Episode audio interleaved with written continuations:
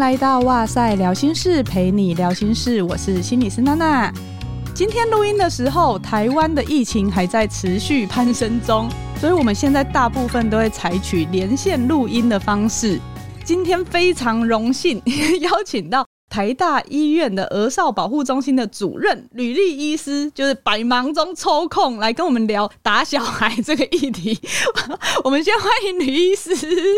好，主持人还有这个各位听众，大家好。你的确是很头痛啦，所以希望大家在家里居隔的时候不要打小孩。真的，因为我有那个压力，然后又全部都关在家里。像上个礼拜，我们家因为不好带孩子出去放电，然后全部在家里，你就会发现，哎，相处起来摩擦确实会变多，然后。照顾的压力就会一直笼罩在你旁边，何况是因为如果比如说小孩子如果真的发烧会比较欢啊等等的，打小孩这件事情不知道会不会攀升呢？希望不会啦，因为他如果不舒服，你打他更不舒服，更难善后，难善后真的。我们今天为什么会想要聊这个主题呢？主要是因为前一阵子就是四月三十号是国际不打小孩日，然后我们那个时候哇塞心理学在我们的脸书跟 IG。都有分享这个活动讯息，还有分享吕立医师的新书，叫做《听伤痕在说话》。我们摘了里面有一篇，我觉得算是给大家一个提醒吧，一个大家可能没有去思考过的问题：父母拥有惩戒权吗？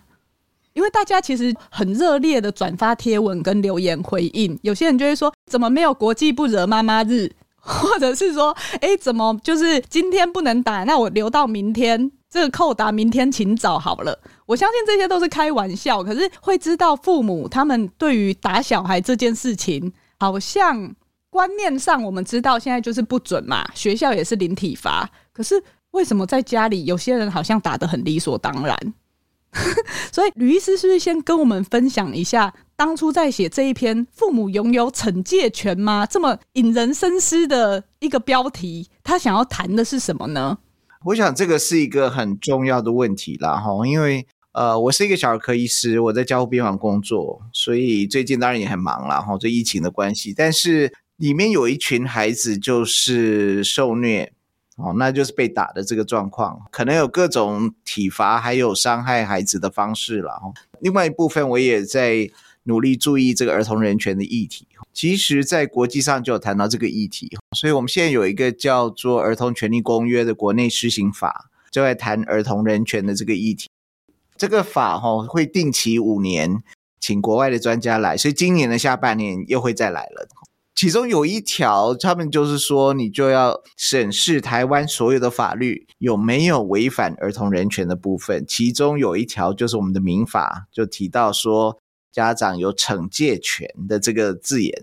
那之前在日韩啊这些国家，因为孩子被打死，哈，所以他们本来也有相关的法律，其实后来都拿掉。主动宣示有这个东西，跟没有讲或甚至不鼓励，这个是不同 level 的那个部分。但是我在儿童加护病房看到的很多的不当对待的这个照顾者呢，事实上有可能是自己的问题，有可能是小孩把惹毛了，气得要命，然后就用殴打的方式来进行。哦，那但是可能下手也很难掌控，在情绪高涨的时候很难掌控那个拿捏那个部分。哦，所以一路就要打到小孩昏迷，死掉的话就不会来交护病房，所以一路打死的那个大概就是直接去检察官，然后去殡仪馆，然后就。就去解剖、解剖验尸这样子。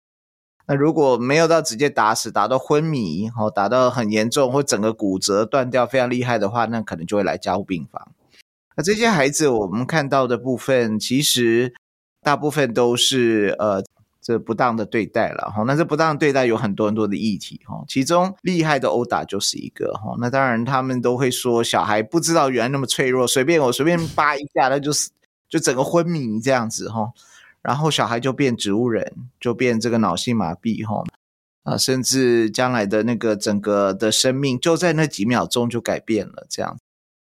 我觉得我们为什么会打小孩，是因为这个感觉上是最快的方法哦，叫他点点哈，用威权的制度去控制孩子，控制他的行为，控制他的各种方法。所以如果不如照顾者的意的时候。用打的的确是最快这样子，那孩子会受到惊吓、受到害怕。其实有的孩子这样，有的孩子是倒过来，有的孩子就会开始打人，开始开始反抗。开始反抗、对抗哈，所以有的会退缩的那些部分，其实后面会隐藏很多心理创伤，而且后面的那些可能照顾者不喜欢的行为，可能反复会继续一直出现，因为他只知道被打，他不知道为什么被打。然后这些照顾跟学习，在大家情绪很害怕、很高涨、很恐惧的时候，根本没有办法理解。那孩子的认知能力这些又在成长阶段，所以还不理解的情况下，其实他只感受到的事情就是暴力，就是殴打别人，嗯、甚至他就会觉得所谓的殴打这个没有关系哈。那我甚至家长或照顾者会说：“哎，我爱你才打你。”哎，所以他爱人家就会打别人。这些语句都是我们觉得很可怕的事情。最后，爱跟暴力就是连接在一起哈，所以你爱他，难难难怪你就可以随便打他。那现在法律上更说有惩戒权，所以当然他们的解释都是很模糊，就适当范围内有惩戒权的后续的解释哈。但是其实他就说他就是有惩戒权，所以理论上殴打孩子是没有关系的。但是我们就看到很不幸，这么多年下来，那每年大概会死掉，实际确定是殴打或是。杀子自杀一起来的大概二十几件，所以每一个月有两个孩子是被打死或弄死，或者一起跳楼死掉的。那大概至少一半是直接被打死的啦。那这个当然是不是真的在惩戒？真的，其实我们觉得惩戒这个是一个非常的负面跟压力大的一个部分哈。所以其实我们甚至建议就是，哎，那要不要叫他们有管教权或教养权？但是他们觉得不用，我们不用改哈。我们目前法务部的态度就是没有啊，这个大家都觉得很 OK 啊。所以现在还没有改掉，啊、没，目前还没有啊。其实我们的期待是那一条整个拿掉。那当然，如果他要保留，那应该改为中性的名词，就是他有教养权或什么这样的一个部分，而不是用惩戒这两个字来说。这个惩戒有很多很多含义，那当然其中殴打是一个很明显的部分哈，所以我们觉得在前往民主跟人权的国家的路上，我们台湾对儿童人权真的还是要关心跟注意。但是没有惩戒权的意思，并不是不管孩子，所以怎么样管教，怎么样照顾他，怎么样让他学习到怎么做才是对的，才是好的。如果他能学习到的话，诶，这个部分其实你长期看来，你的越教就越简单。如果你都用殴打的，那你要花很多时间、很多的年、很多的时间反复一直打他，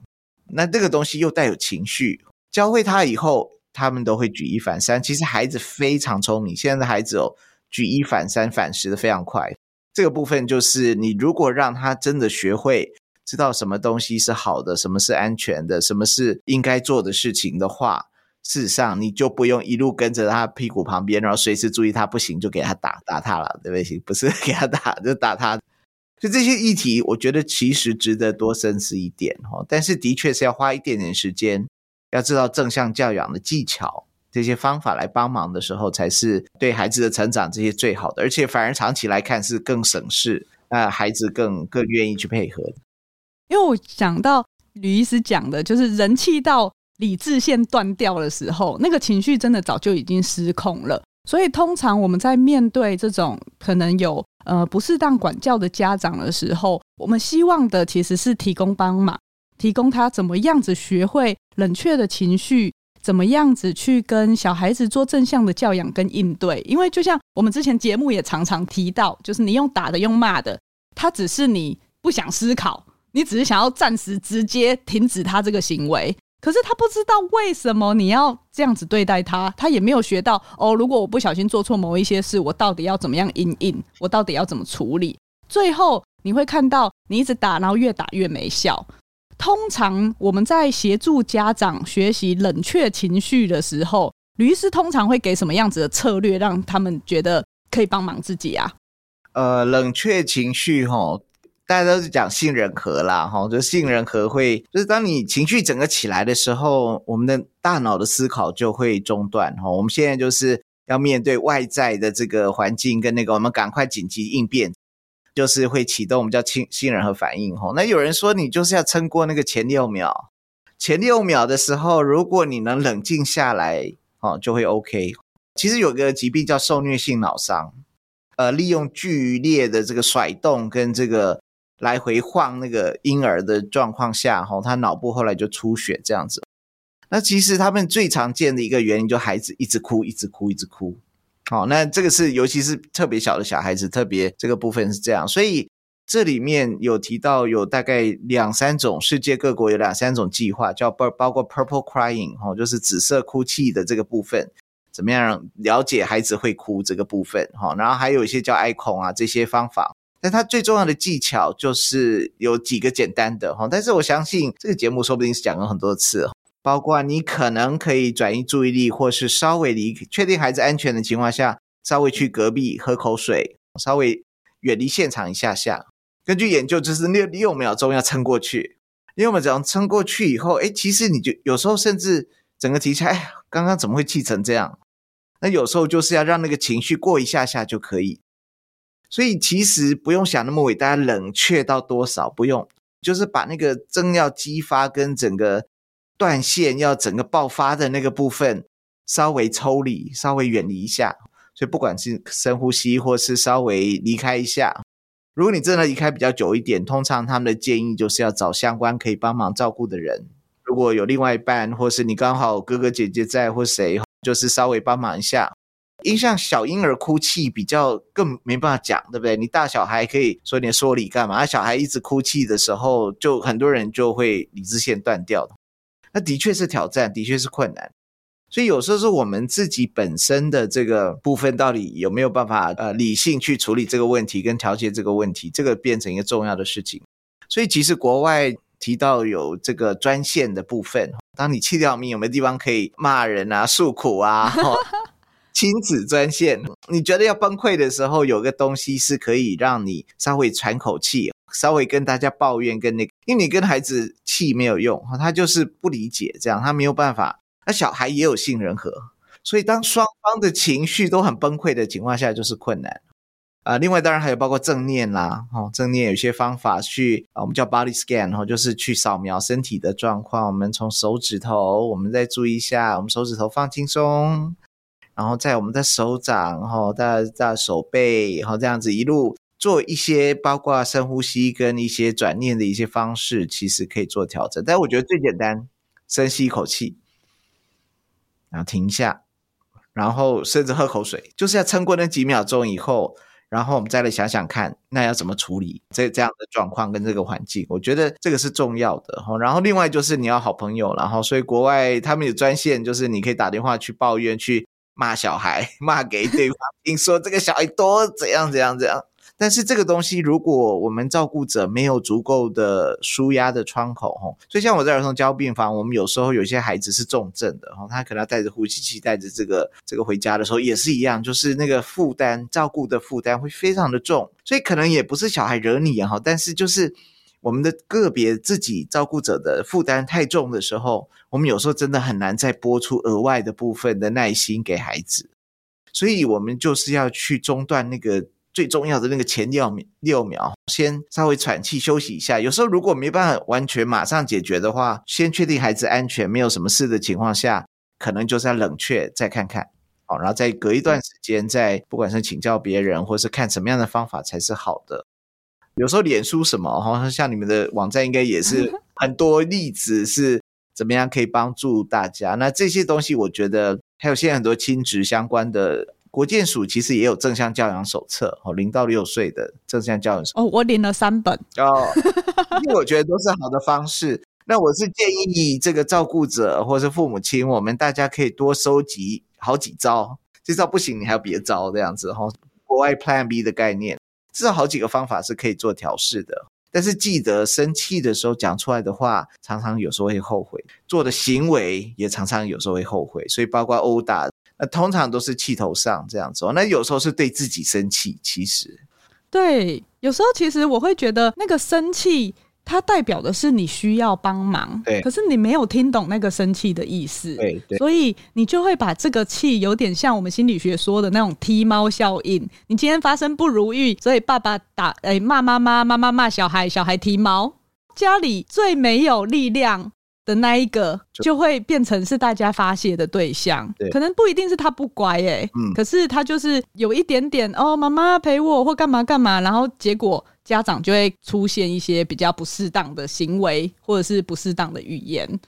就像我们节目一直讲到的，要怎么样去觉察自己的情绪跑出来了，好像是第一步。当你觉察到了以后，就像吕医师说的，那六秒你要撑过去啊。对，没错。我们一定是先处理心情，你先觉察到，如果自己身体紧紧的，心跳变快，呼吸变喘，拳头硬起来的时候，我们就可以试着去觉察看看，哎，我现在是生气，原来小朋友用了什么语言或态度惹火了我，或者是原来。我听到他这样说的时候，我想到什么？原来我好生气的时候会有哪一些举动？这些好像就是我们平常如果在做情绪管理啊，或者是在跟家长聊的时候，去带他做练习的。那大家也可以在生活中做练习。我觉得练习很重要诶，因为大家现在听吕医师说哦，要离开现场啊，要呼吸啊，可能懂，可是当下大家就是做不出来。如果你平常在你只有一点点情绪的时候，你就试着觉察看看，试着做看看，去想说，我除了打孩子跟发飙摔东西以外，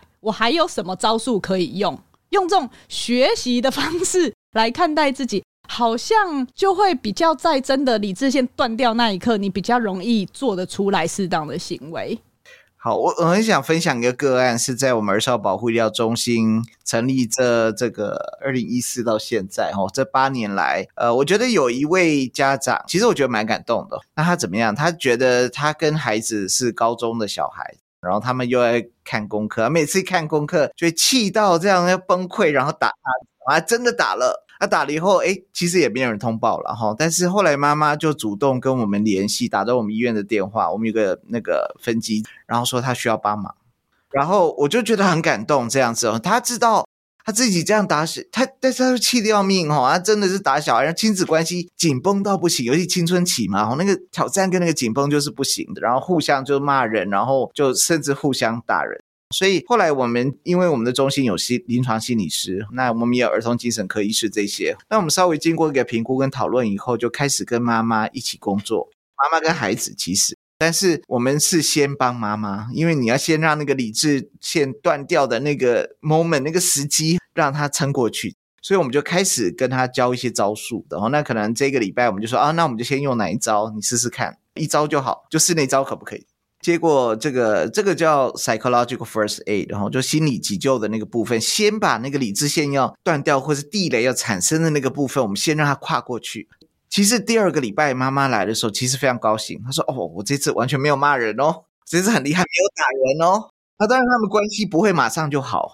但是至少那个可怕的行为停止了，而且妈妈也觉得，哎，自己又成长一步，就觉得很棒这样子。所以到后来，甚至诶，大家可以冷静跟很好的去谈论功课。以前一谈论功课，就是开始噼里啪啦一直骂骂骂骂，骂都很恐怖这样子。诶，他透过这些叫心理急救的技术跟方式的时候，先因为我每次只教一招，你回去练练看，不行，我们再教你第二招。好，那万一怎么样，要怎么处理？所以那个其实前面几次以后就越来越顺。所以后来他们亲子关系就变变得很好，这样愿意聊天，然后功课不好的时候要怎么样去处理，跟那个大家会一起想那怎么办？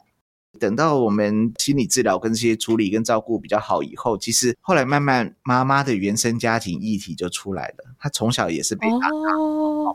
所以她背后那些反射反射性的动作很多是从小学习到的。诶，我小时候爸爸就是这样对我啊，这样这样，好，那所以我现在功课。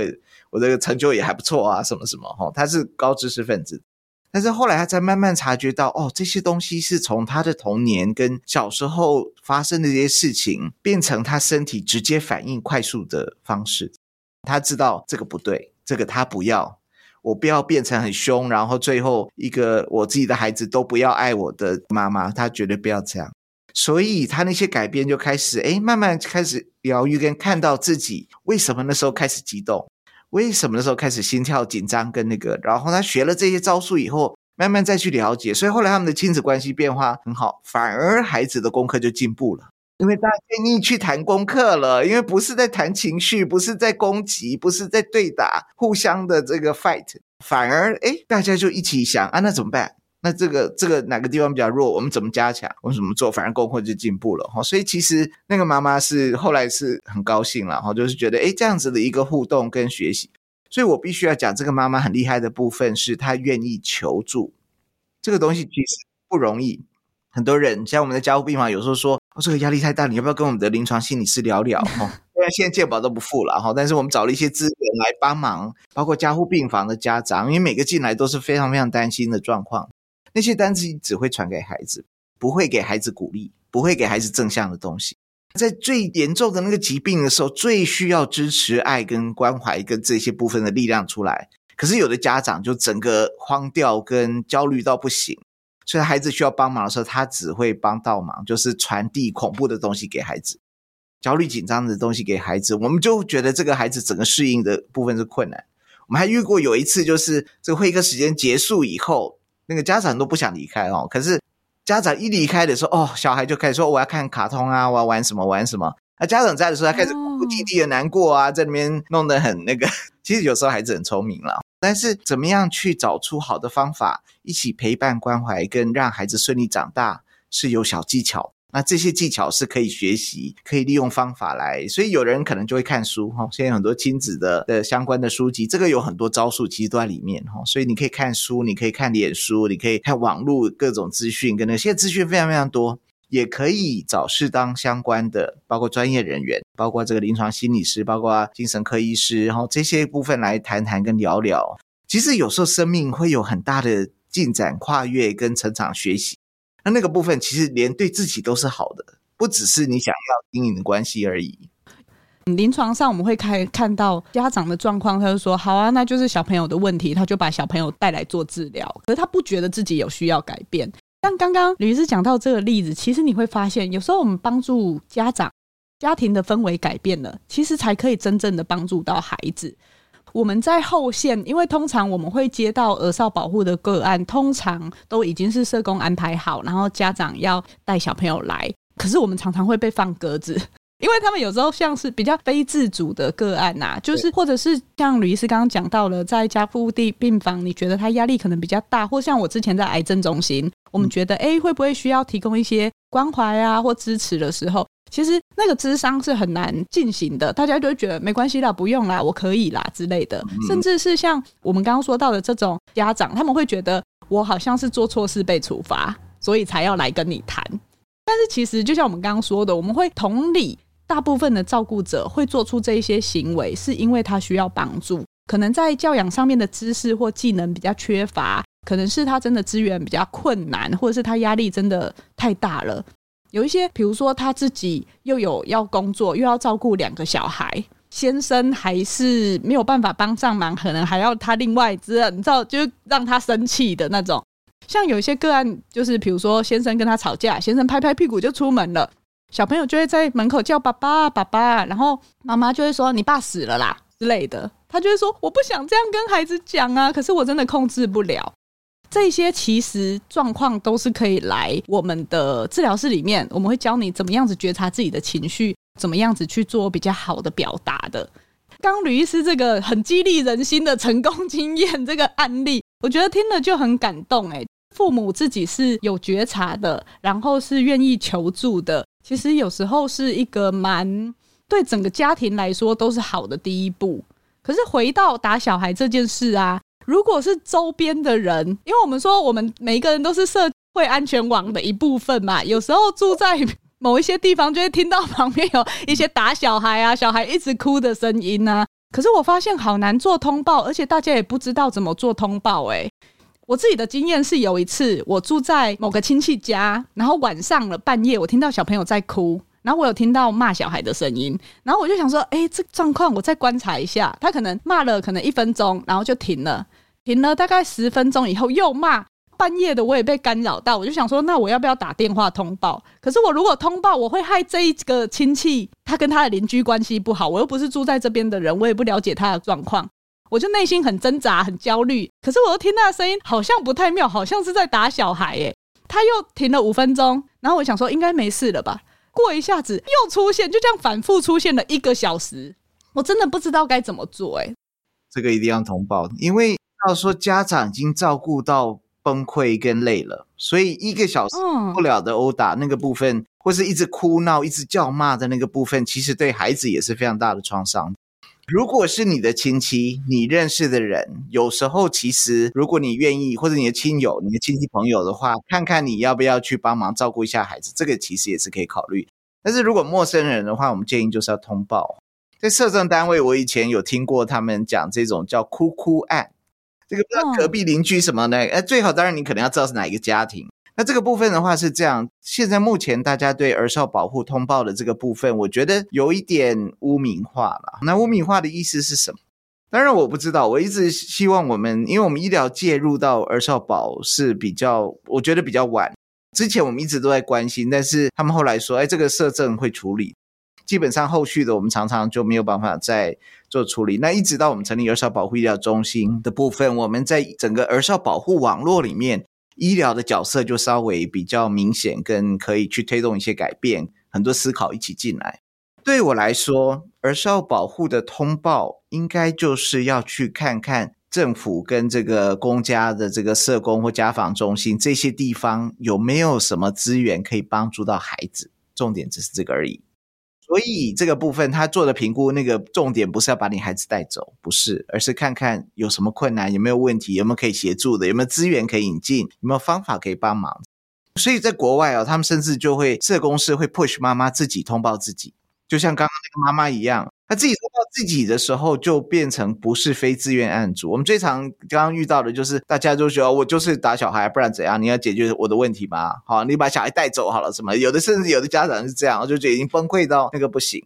那个东西其实应该是有一些资源，而这些资源在社会里面，我们怎么样是善用这个资源，去让自己的生活过得好一点。让自己可以好好，整个家庭可以怎么样处理比较 OK，照顾上面比较可行的那个部分。所以其实我觉得社工的这个政府社工的角色，应该是要协助资源的引进跟协助照顾家庭的这个角色。其实最后安置什么，那个都是不得已的状况哦。如果真的没有地方可以帮忙照顾到孩子，只好用这个行为。那但是的确，如果可以像那个妈妈一样，真正的好，甚至愿意去求助的话，那个就是真的爱。很多人就会觉，我我有时候遇到这些嗯，这个不当对待的这个照顾者哈，他就觉得他送医好像才是有爱他，然后先被打到这个非常严重。哦，呦我有送医哦，我有送医哦。对我来说，如果你觉得有困难，你愿意找更多人来一起帮助孩子，这个才是爱，才是真正爱孩子的时候。我我们家长还父母亲就愿意用穷尽蛮荒之力后，找好多资源来一起帮助孩子。所以其实我觉得那个就是真正爱的地方在这里。那打他绝对不是，因为你要知道越打越越恐怖。那有的孩子会整个退缩，有的孩子会整个反抗。不管是哪一个孩子，都是非常挣扎的那个历程是非常非常大的。我也觉得，如果真的你遇到这个邻居或什么，或是知道是哪一户的话，我建议就是要通报，看看有没有办法得到帮忙。那有时候是需要安排一些托育资源，有些是一些方法的帮忙。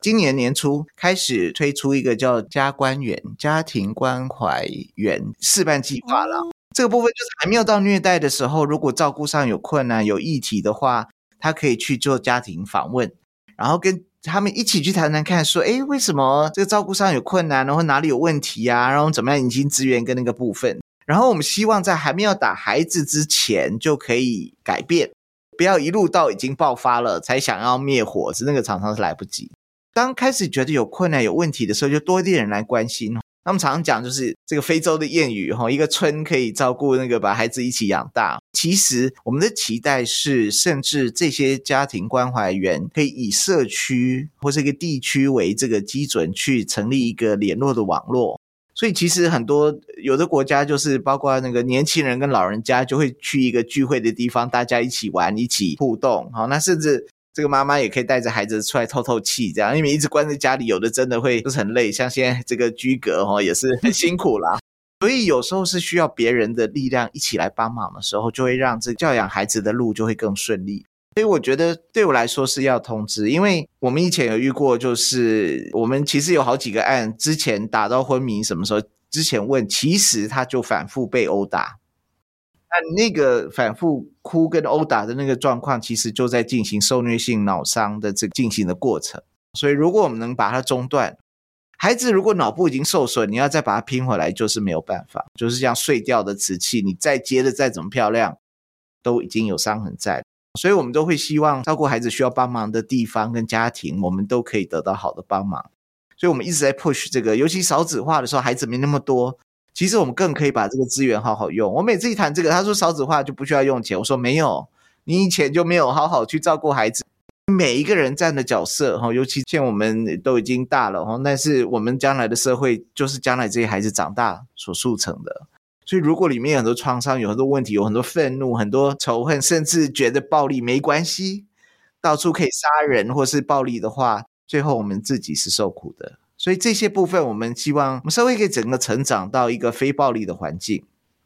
所以，但是这个讲的简单，可是做的的就需要配套，需要资源。所以我觉得慢慢越来越多人也对，包括临床心理师还有精神科医师这些的这正确认识哈，就心理医生的这个这个专业助人工作者，我觉得这个部分其实是重要的哈。那我们也期待，包括社工这些都可以有这样的一个力量，在我们的社会各个角落去帮助这些孩子哈。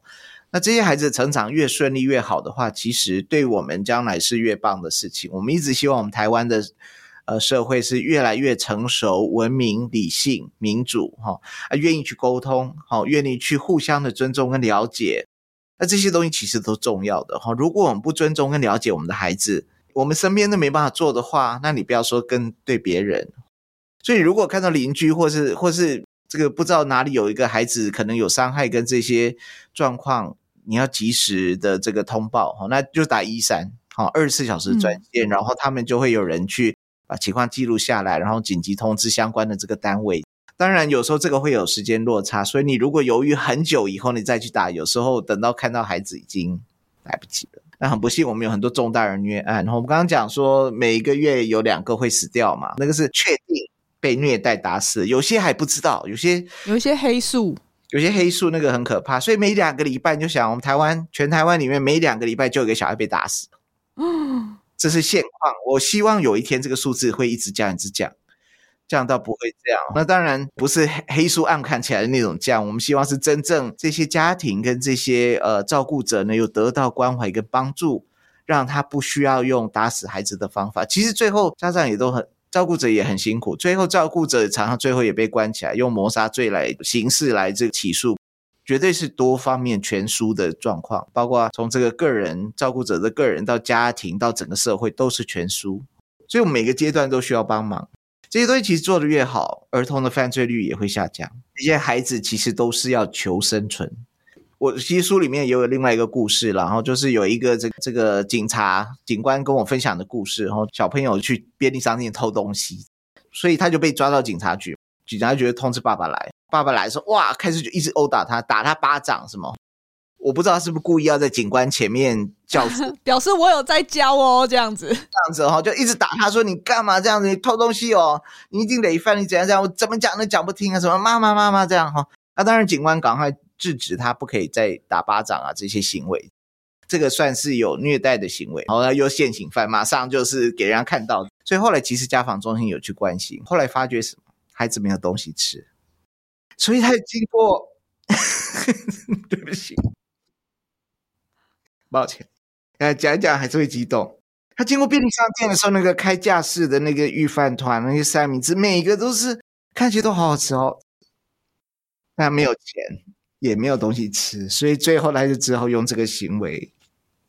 所以孩子其实在求救，孩子需要生存，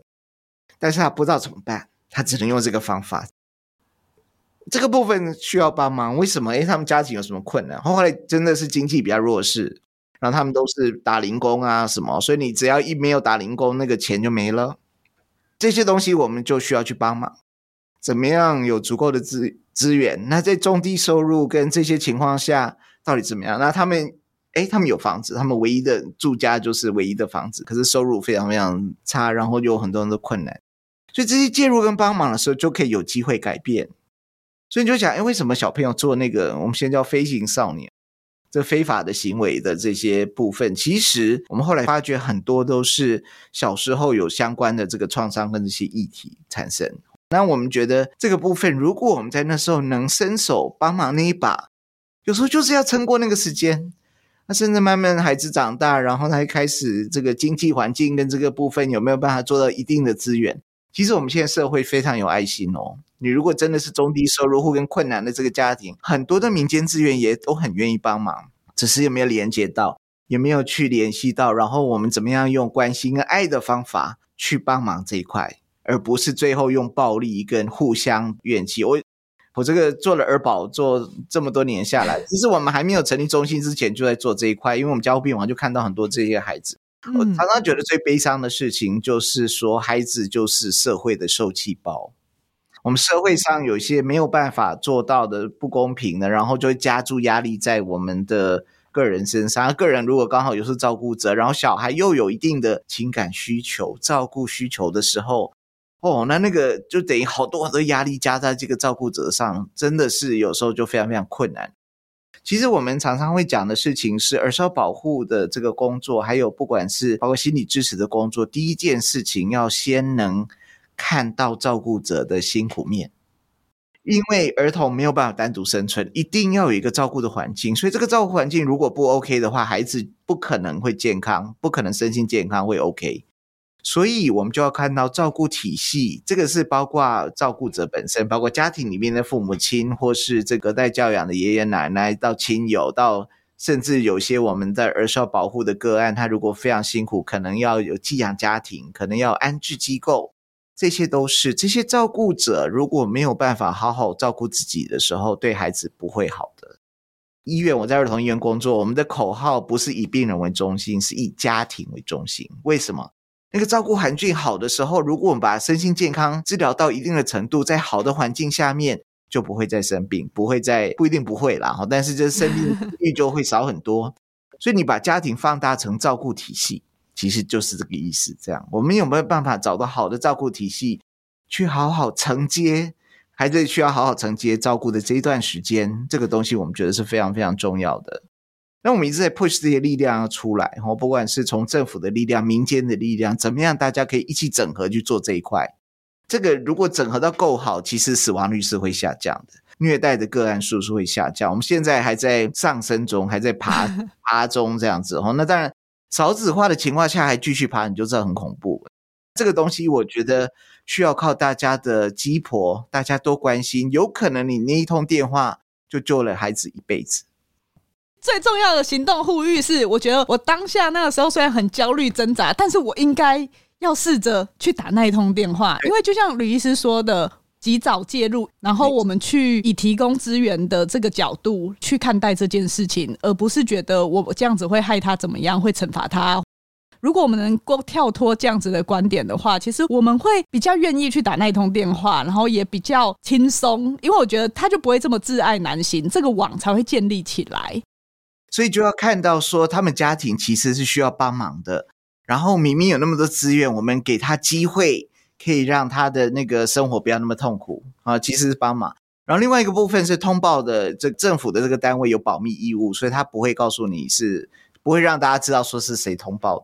有人会担心那个状况哦，但是其实这个部分他们都有保密的责任。他虽然可能会跟你了解跟问一下那个状况。但是他不能说是谁通报的，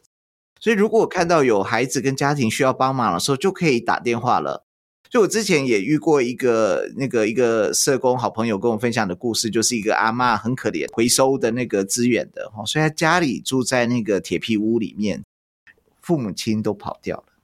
剩那个三个孙就可怜这样，三个三个对，然后那个小朋友呢，他们自己也自立自强，然后他就会帮阿嬷。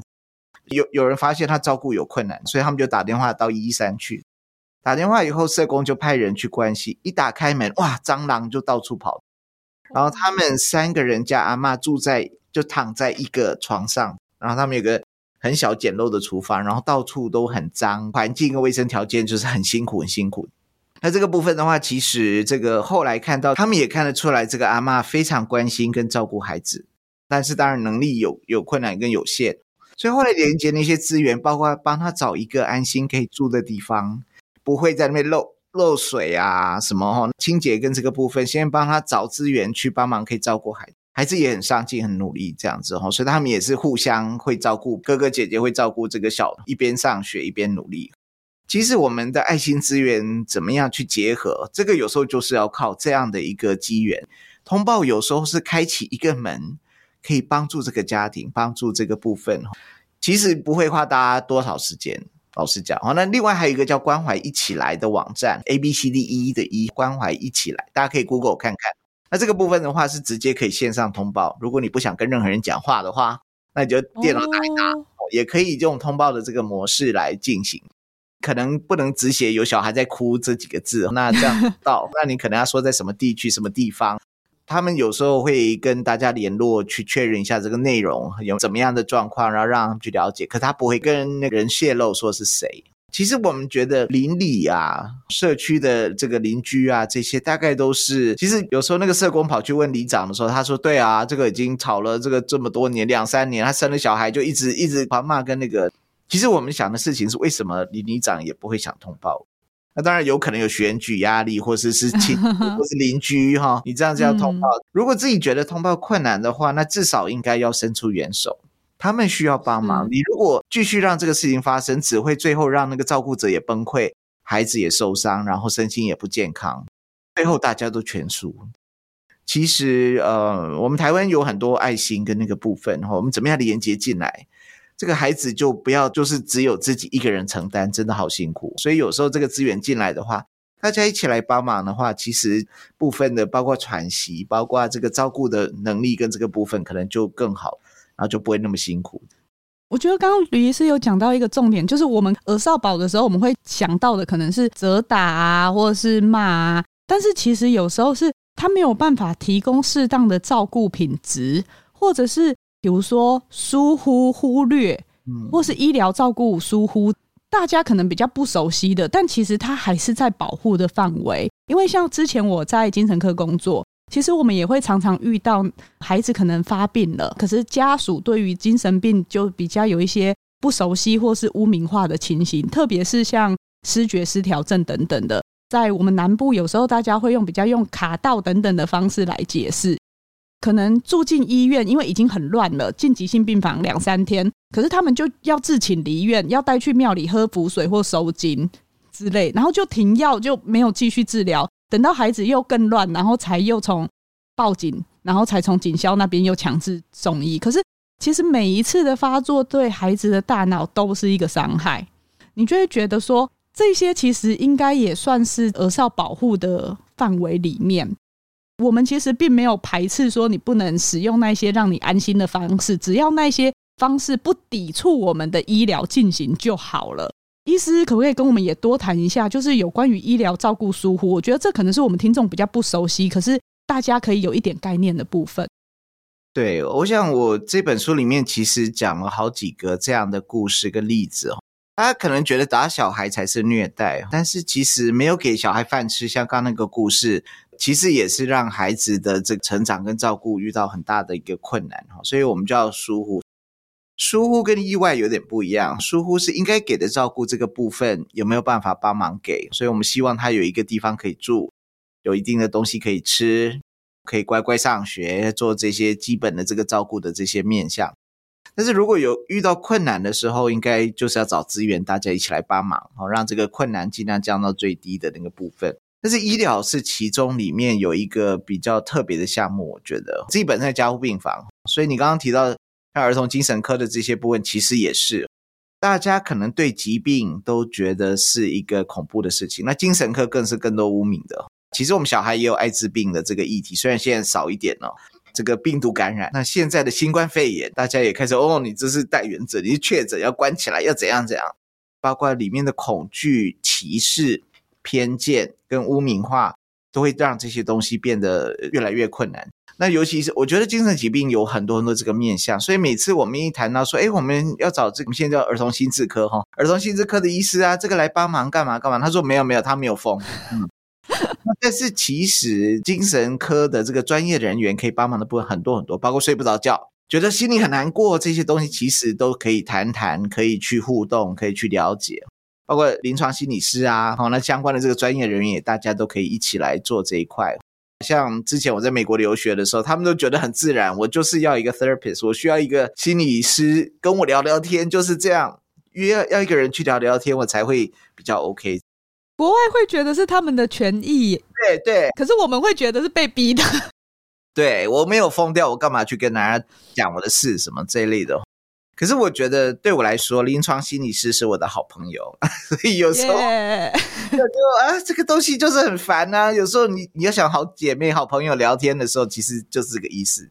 那有些东西可能也不方便跟你的好朋友聊天的时候，临床心理师其实就可以做一个很好的倾听者，也可以提供各种多元的资源跟方案，跟怎么样去思考这些议题，我觉得都很棒。所以儿童精神科也是哈，成人精神科也是，怎么样善用资源，把大家变成我们的好朋友，我觉得是重要的事情。像医疗其实也是，其实呃精神的部分是这样，那其实我觉得那个身体的也很多，我们也遇过一些。他就觉得哦，西药就是毒哦，好可怕，然后就一定会死掉。Oh. 呃，我书里面举了好几个白血病的故事。白血病是小朋友大概第一名最常见的癌症，第二名是脑瘤。大家一听到小朋友得癌症，哇塞，就觉得很恐怖。所以有的家属就真的，他就是马上就要跑掉，觉得化疗很恐怖，会杀死他的小孩，所以赶快去去找另外另类疗法。所以他可能会觉得目前某某个保健食品看起来就是很好啊，怎么样怎么样。以前大概都不处理这个。以前我每次通报这个事情，他们就说孩子会不会死掉？如果没有马上死掉的话，那就还不到有安全议题，那就先不管。但其实，在国外，这个是如果孩子应就医未就医，这个其实目前已经修了我们的儿少权益及保障法，里面有一条就是小朋友因就医未就医的时候，如果你没有带去看医生。整个不让他就医的话，这个是有刑责，到时候他就可以处罚他，那、oh. 甚至就可以安置孩子，让孩子可以得到适当的就医。所以以前我们大概就看着他们把孩子带回去，然后孩子可能过一段时间就最后就心跳停止，送到某一家医院的急诊之类的，我们叫做心外呃院外心脏停止，就欧卡的那个部分。那现在我们就会开始，因为有法条的这个介入有参与了，大家观念也开始改变了，所以这些。这些我们就会谈，然后这个家访中心的社工也会一起来跟家长去谈。这当然有很多复杂面，然后包括你如果去吃浮水，到底是不是有就医？那个时候算算我们就医？那这个东西我们就要看情况。如果你是感冒，浮水，对，也不知道都读什么，其实也是 原上不太好。但是感冒可能就他自己大部分自己会好的病，所以如果是这样的话，我们就觉得好，没有关系。你做一些不伤害孩子的状况下的一些情况。我们大概也是可以接受，所以，我们加护病房以前有的家长就要来做气功，我说 OK 啊，气功没问题，这样哈，你要做多久，我们就安排时间了。那但是有些像浮水，我们就不敢随便喂，因为我们有遇过那个浮水其实没有消毒干净，这样，然后里面可能带菌，反而他那时候已经败血症了，已经带菌的情况下，你还灌更多的菌。另类疗法有很多很多的议题啦，那个有时候其实是困扰的。但是我是觉得，如果另类疗法真的想要做的时候，就要想是不是真的好处大于坏处。我遇过个最夸张的故事，是有一个妈妈，她是南部这样转来我们医院的，因为她那个疾病很严重，然后又是这个癌症啊这些东西，所以后来他们就去庙里面求了一个衣服，好，那我们就就盖着，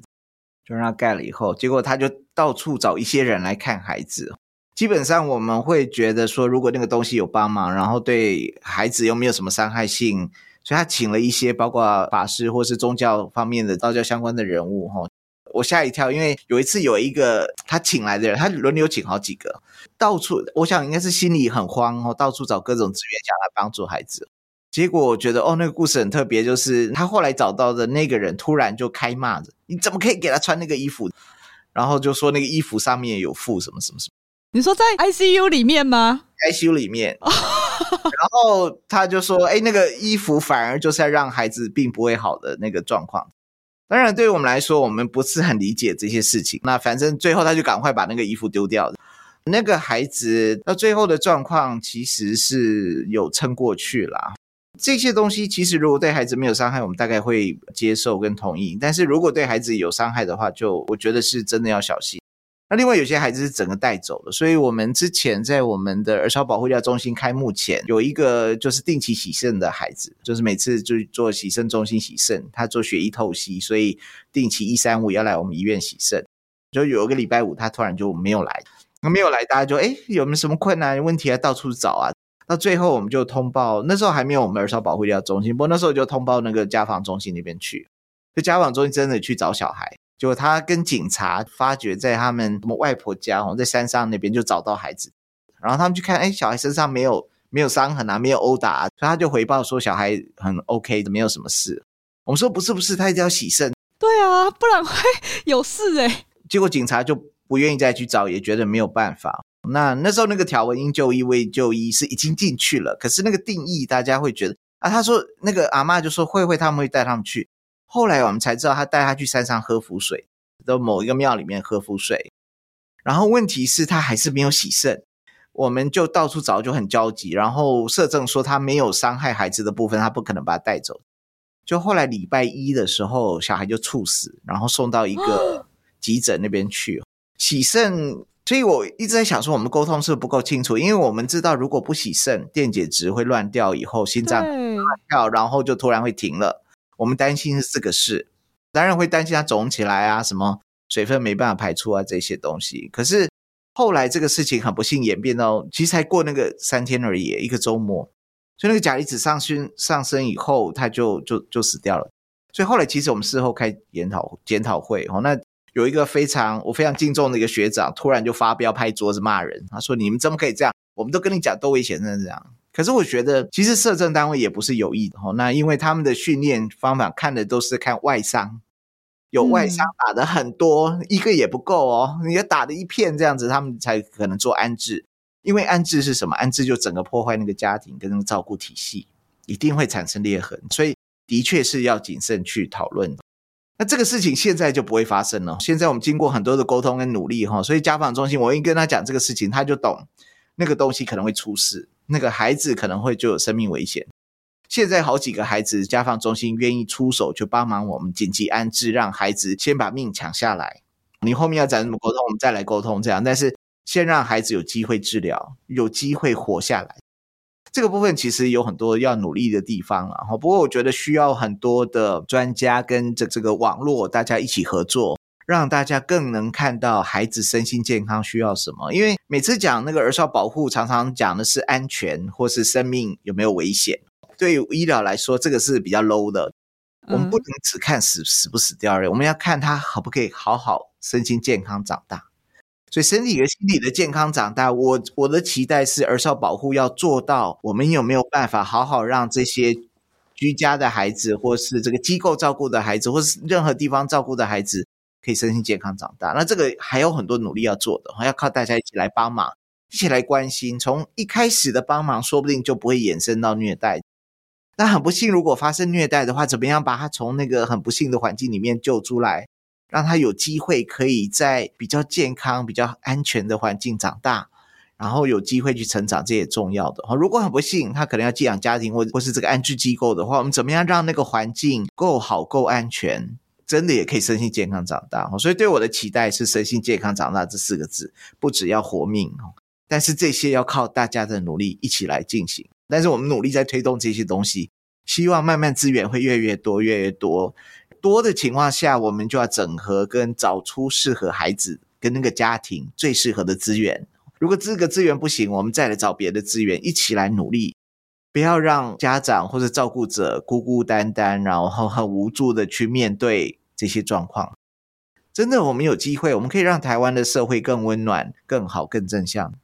因为我觉得，就像吕医师说的，儿童他不会为自己发声，他很难为自己发声。这一集我们会觉得一定要录，就连线录，也是因为我觉得身为大人的我们到底可以做什么？我们怎么样子呼吁大家一起去让我们的下一代、我们的未来的主人翁 是可以身心健康长大的，真的非常重要。我以前在医院的时候哦，我们已经是医学中心了，可是儿少保护医疗计划它是专案，它一年才一案呢，你就觉得这不是应该？国家要永续支持的事情吗？他为什么可能明年会断炊？可能十一月要写结案报告，然后三月的时候才通过。我只有九个月执行。现在还是这样，全国还是这样。现在是用一个叫社会安全网计划，所以现在号称是可以撑三年，但是每年还是要重新申请跟重新计划。随时不行，他随时把你砍掉。所以其实之前二零一四我们刚成立的时候就发生过这个事，就是后来那个计划整个中断，所以后来到二零一八年才整个又开始。我们喊了很多年了，中断的那个中间，我们就只好靠民间资源来帮忙。那我们医院最后终于让我们成立一个正式的单位。就算那个计划中断的话，我们至少我们台大医院这个部分会有正式的部分继续支持我们的人员，所以我们的聘的有心临床心理师跟这个社工师是专职的。那当然还有靠这个卫福部的专案计划，我们多聘呃两位社工师哈，所以现在我们大概有三位社工师跟一位临床心理师是专属的。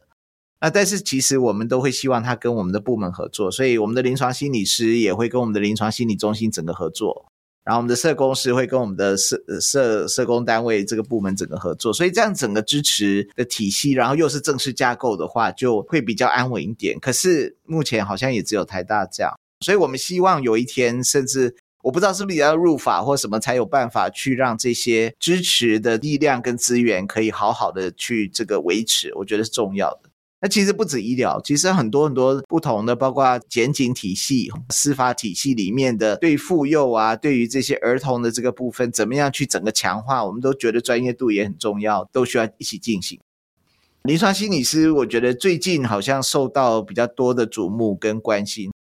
不然的话，我们大概三十年前的时候，我们一直在 push 这个东西，非常非常困难哈。所以像我们儿童医院，其实我们现在的临床心理的很多工作都是要募款。因为健保就付一次，一次你评估完以后，你需要帮忙的时候要怎么办？那根本不可能说这样子聊一次，然后事情就会就会就得到足够的协助不够，所以我们后来就要去募款，然后帮忙去付临床心理师可以继续照顾跟服务的部分。这个部分的话，才能真正从评估，然后我们真正希望回归到孩子跟家庭的需求，他有需要的时候，我们能不能真正把这个资源给到？给到适合他的那个部分，我们觉得很重要，所以这个东西也是包括我觉得临床心理资源的这些部分，跟大家重不重视这个议题，觉得非常非常重要的事情。我觉得我们朝向更好的这个社会跟那个部分的话，其实这个心理的工作者这个的专业程度，我觉得很重要。怎么样去把这个资源连接进来？我们开始有社区心理师嘛？我一直跟大家说，有社区心理师哦，这样，然后有这样啊什么有社区心理师？但是怎么样去找？然后社区里面的一些心理问题能不能得到辅助跟支持？所以如果我们那个网络够安全的话，我们就会承接那些受伤的心灵、受伤的孩子，有人接纳，有人辅助跟支持，诶，这个之后的成长就会更棒了。然后慢慢希望可以脱离那些很不幸的，不管是这个深渊好了，就是这些陷入那个很可怕的那个环境里面的那些部分，怎么样可以逐步走出来？勇敢的走出来，勇敢的去跟这些暴力、跟这些不当对待说再见，也然后希望也不要带肩再传递了，不要再往下传了。那些往下传很多都是直觉的反应，他其实可能也不是故意的，或者希望他希望改变哦，但是有时候需要更多的帮忙，大家一起努力，那让这些暴力跟这些东西就不会再发生。希望有一天是这样了，但是很多挑战，然后大家一起来帮忙。对，所以其实节目的最后，我们就是希望可以呼吁大家重视这个议题，因为当所有的社会的人都有这个共识重视的时候，我们的政府也才会把这个制度真的落实，然后真的大家会更愿意一起来把资源投入，然后把这个认为是非常理所当然的事情，而不会像我刚刚要通报，我也是觉得绑手绑脚，我自己都是心理师的，我还觉得那么害怕，那就表示这些观念都还没有推广到大家的脑袋里面。所以希望大家听了这一集以后，可以帮我们多多的分享给身边的重要的人，就是不管他需不需要，其实大家都应该要建立这个观念。然后，当然最重要的还是吕立一说的新书《听伤痕在说话》，里面有非常多的故事，这些故事我觉得看了会心有戚戚焉。你可能会觉得很难过，可是很感动，可是你会觉得他呼吁了我们应该站出来做一些什么。这本书是亲子天下出版的，希望大家可以跟我们一起守护受虐儿，然后去重拾家的力量。我们今天真的非常荣幸邀请到吕医师来跟我们分享那么多故事，还有他自己的观点跟想法。我觉得这个这一集对我来说，就是本身帮助也很大。我觉得更让我知道我们的工作的方向，然后我们在做的事情是非常有意义的。吕医师有什么最后要跟我们说的吗？我们都可以成为帮助孩子的，我们叫重要他人，就是有时候就是那个小小几秒钟，可能花不了太多时间的那个状况，你就可以帮助孩子的一辈子。所以那个东西从自己照顾的孩子、身边的孩子，到这个邻居或是其他其他的孩子，帮助这些孩子，就是帮助我们未来整个台湾社会，跟我们未来长大以后，谁要来帮助我们变老的时候，那孩子就是要支撑这个国家的，成为重要他人，就是一个很棒的一个这个角色吼。那我相信每一个人只要付出多一点点关心，愿意让大家去找到需要资源吼，我们再连接在一起。台湾资源现在其实越来越多了，这些好的资源连接在一起，真的可以帮助人，甚至改变他一生。所以重要他人应该是一个简单的照顾跟行为，可是可以帮助孩子的一辈子。希望大家听完这集节目以后，跟我们一起来成为孩子的重要他人。如果听完这一集，你有一些想法的话，欢迎到 Apple Podcast 留五星评价，留言给我们，或是到 IG 跟脸书都可以私讯啊或留言，我们都会看得到。我们也会把相关的讯息转达给吕医师。今天节目提到的书，还有讲到的通报线上通报的网址，我们就会放在 Show Note 的连接中。如果大家有需要的话，可以到那边去看。今天的节目就到这边，希望大家喜欢。我们今天就这样喽，拜拜。嗨，谢谢大家。